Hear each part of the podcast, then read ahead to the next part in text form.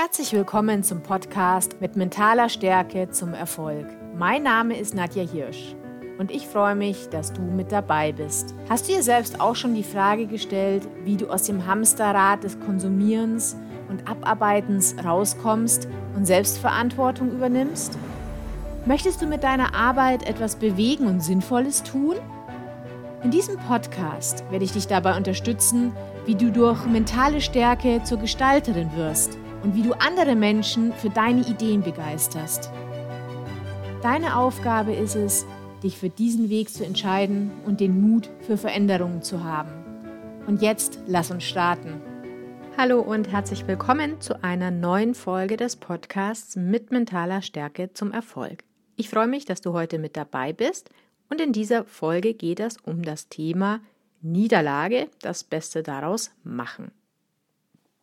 Ich habe diese Woche mit Sabrina von Nessen zum Thema Women in Tech diskutiert.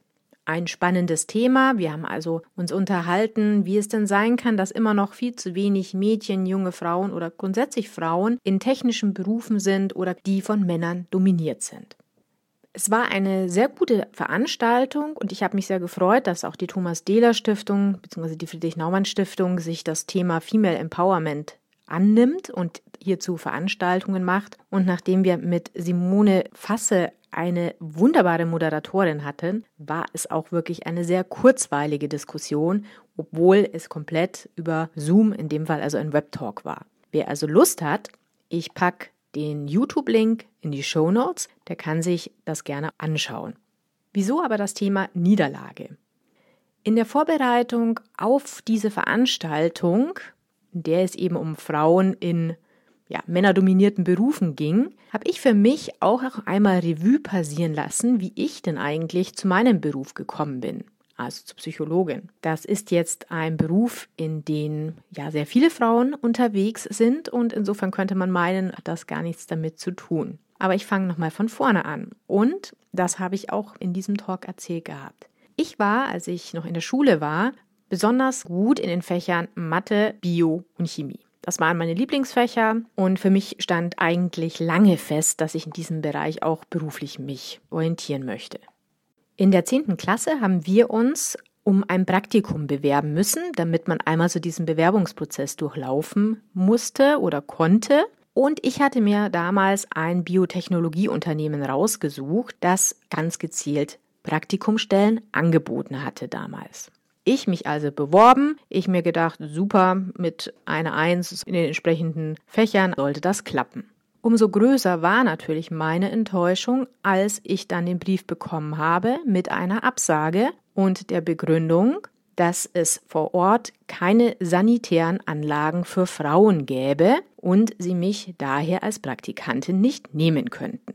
Sie mir aber alles Gute für meine weitere berufliche Zukunft wünschen würden. Jetzt muss man dazu sagen, dass das heute natürlich nicht mehr so möglich wäre, aber zu dem Zeitpunkt gab es eben noch keine Antidiskriminierungsgesetzgebung, keine Gleichstellungsgesetzgebung und deswegen war das möglich. Insofern hier ein kleiner Einschub, bin ich persönlich sehr froh, dass vor allem durch Europa, das ist nämlich eine europäische Gesetzgebung, hier wirklich ein deutlicher Schritt nach vorne getan wurde und genau solche Sachen heutzutage nicht mehr möglich sind. Aber du kannst dir vorstellen, ich war damals natürlich sehr enttäuscht. Ich hatte sehr gute Noten, aber letztendlich aufgrund dessen, dass ich das falsche Geschlecht hatte, hätte ich keine Chancen in dem Bereich gehabt. Das heißt, ich habe für mich entschieden, okay, das wird dann wohl eher nichts in diesem Bereich. Habe mich zwar dann noch dafür entschieden, Mathe und Bio als Leistungskurs zu nehmen, aber mich dann um ein Psychologiestudium zu bewerben, hatte damals dann auch Glück, es zu bekommen und habe dann Psychologie studiert. Im Nachhinein für mich also das erste Learning, es gibt verschiedene Wege, die man in seinem Leben einschlagen kann und mit denen man auch glücklich werden kann. Also es geht auch darum, dass man nicht unbedingt nur diesen einen Weg, den man sich vielleicht selbst vorgenommen hat, verfolgt, sondern dann auch nach anderen Optionen, nach anderen Möglichkeiten schaut diese ergreift und nach so einer Niederlage nach vorne schaut und weitergeht. Aber eins muss ich auch zugeben, ganz losgelassen hat mich das natürlich auch nie. Zum einen war es die Motivation und ist es auch die Motivation heute noch, genau in diesem Feld der Gleichstellung weiterhin politisch aktiv zu sein und auch junge Frauen zu ermutigen, ihren Weg zu gehen.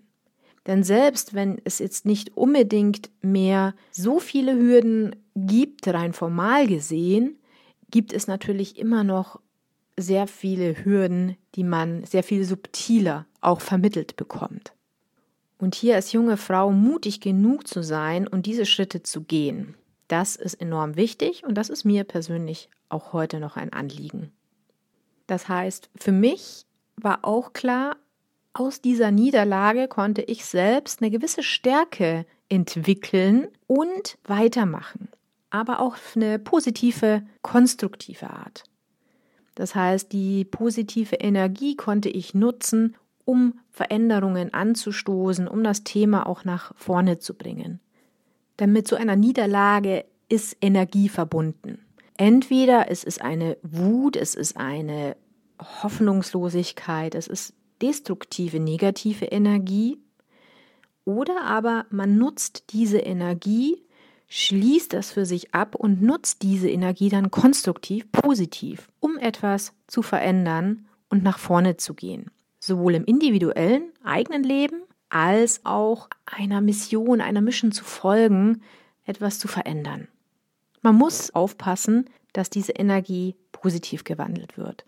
Denn man kann auch aus so einer Situation mit einer schweren, mit einer negativen Energie weiterarbeiten. Das heißt, wenn man das Thema nicht für sich abgeschlossen hat, nicht nach vorne schauen kann, dann wird man von so einer Niederlage aufgefressen. Manchmal löst das auch Rachegedanken aus. Es ist negativ. Und hier ist die Voraussetzung also, diese Energie für sich positiv umzuwandeln, indem man mit der Niederlage Frieden schließt, nach vorne schaut und diese Energie dann positiv nutzt und nicht in diesem negativen Muster bleibt. Denn das ist auf der einen Seite zerstörerisch für die eigene Person, weil es auch dann Energie kostet, weil sie unkontrolliert von uns dann Engagement fordert. Und auf der anderen Seite ist es manchmal dann so, dass es destruktiv auf die gesamte Kommunikation wirkt, auf das ganze Themenfeld, wo man sich selbst dann engagiert und diese negative Energie dann hinlenkt. Das war also das zweite Learning, was ich für mich mitgenommen habe. Wenn ich eine Niederlage erlebt habe, dann versuche ich diese abzuschließen, nach vorne zu schauen und die Energie, die noch da ist, positiv umzuwandeln und sie zu nutzen, um weiterzumachen, um an dem Thema konstruktiv zu arbeiten. Jetzt weißt du aber vielleicht, dass ich viele Jahre im politischen Umfeld unterwegs war, als Stadträtin und als Europaabgeordnete. Ich würde lügen, wenn ich sagen würde, dass mir nicht durchaus immer wieder mal versucht wurde zu vermitteln, mal direkter, mal subtiler, dass eine junge Frau in der Politik eigentlich nichts zu suchen hat. Und ich muss sagen, die Erfahrung, die ich damals mit 15, 16 gemacht hatte, dass man mir gesagt hat, aufgrund dessen, dass ich kein Junge bin, kann ich den Job nicht machen. Diese Erfahrung hat mir geholfen, in den späteren Jahren, dann mit Anfang Mitte 20, sehr klar mich zu positionieren und zu sagen, okay, wenn du mir kommst und sagst, ich kann das nicht, weil ich eine Frau bin, dann ist das für mich kein Thema. Und natürlich fanden das einige sehr komisch, dass ich mit 23 Jahren als junge Frau, Klammer auf, auch noch blonde Haare, Klammer zu, als Stadträtin in den Münchner Stadtrat eingezogen bin. Ja, ich war damals die jüngste Frau, die bisher in den Münchner Stadtrat gewählt worden ist. Ich war mir damals durchaus bewusst, dass ich nicht die gleichen Erfahrungen habe oder auch gar nicht haben kann, wie jemand, der zum Beispiel 50 Jahre alt ist oder der das bereits seit 16 Jahren macht.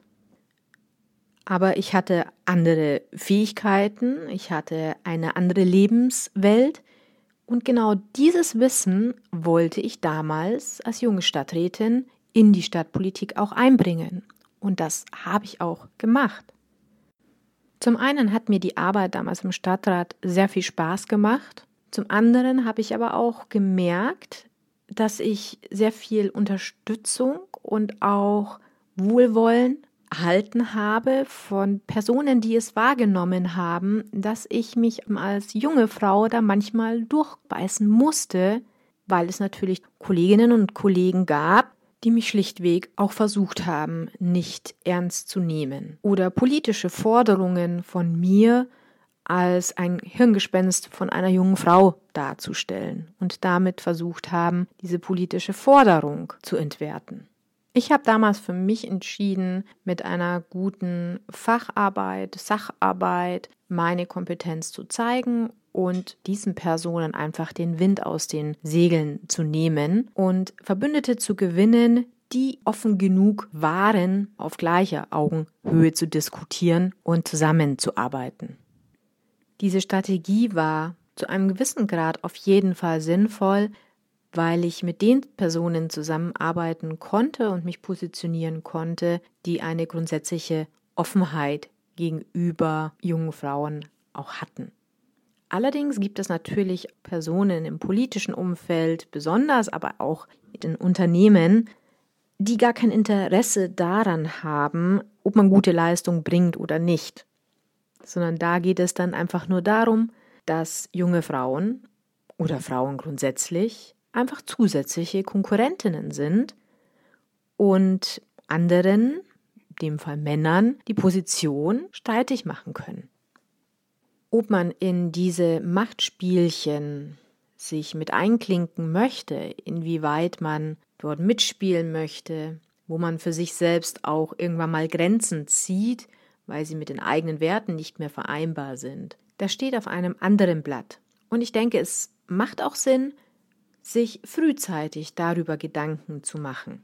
Für mich war aber ein Weiteres Learning, die Menschen, die grundsätzlich offen und tolerant genug sind, um eine junge Frau in einer männerdominierten Welt, in einem Arbeitsumfeld zu akzeptieren, diese Personen versuche ich durch meine Kompetenz, durch meine Arbeit, durch meine Leistung auch zu überzeugen. Dieser Schritt hat mir persönlich geholfen, eine gewisse Sicherheit und Souveränität aufzubauen. Ich habe dann auch wohlgemeinte, positive, konstruktive Rückmeldungen bekommen, wo ich etwas ändern kann, was ich verändern kann, was mir auch geholfen hat, meine Arbeit zu verbessern. Für mich war es wichtig, diese Souveränität und Stabilität aufzubauen. Über die Jahre hinweg habe ich die Rückmeldungen bekommen, dass ich mich verändern soll bei dem oder jenem Punkt. Ich habe es ausprobiert, habe es manchmal übernommen, manchmal nicht. Aber ich konnte mich weiterentwickeln und habe gewusst, wo meine Stärken und Schwächen liegen. Und insofern habe ich in diesem Bereich das Selbstbewusstsein aufgebaut, dass ich eine gute Arbeit mache. Dass gute Arbeit alleine allerdings natürlich noch nicht weiterhilft. Das ist etwas, was ich dann auch in den nächsten Jahren gemerkt habe, aber das wiederum ist schon wieder ein neues Thema. Für mich war es also wichtig, aus einer Niederlage Learnings ableiten zu können. Und das ist mir in der Vorbereitung für diesen Talk klar geworden. Also zum einen, dass es verschiedene Möglichkeiten im Leben gibt und selbst wenn das eine nicht funktioniert, einfach zu schauen, welche Möglichkeiten bieten sich alternativ und dann auch eine andere Möglichkeit zu ergreifen, sich dort dann zu engagieren, sich dort hineinzuhängen und nach vorne zu schauen.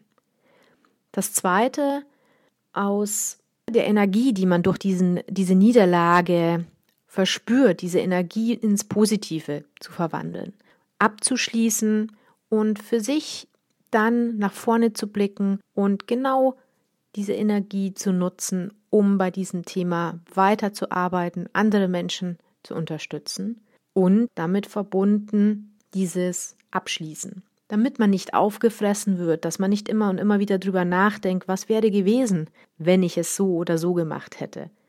Also diese negative Energie loslassen, sie in eine positive umwandeln und damit weiter nach vorne schauen und weitergehen.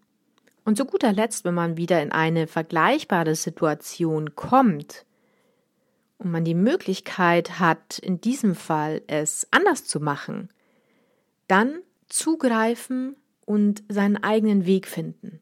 auch wenn das andere zuvor noch nicht gemacht haben.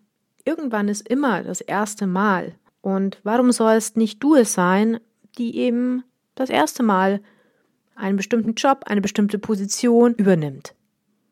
Hierbei dann auch offen zu bleiben für Menschen, die es gut mit einem meinen, die einem konstruktives Feedback geben, damit man auch selbst sich weiterentwickeln kann.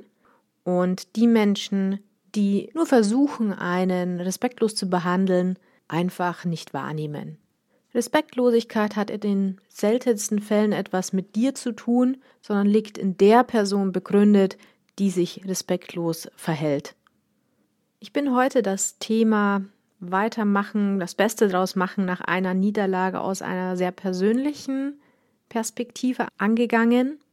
Ich hoffe, es hat dir gefallen. Und wenn du den gesamten Talk anhören möchtest, Women in Tech, dann schau doch einfach in die Show Notes rein. Da ist der YouTube-Link. Ich freue mich, wenn du nächste Woche wieder mit dabei bist. Und wenn du Anregungen oder Ideen oder Kritik hast, dann melde dich gerne auf den Social Media Kanälen auf Facebook unter Coach Schuh und auf Instagram unter nadia.hirsch. Ich wünsche dir eine schöne Woche. Alles Gute, deine Nadja.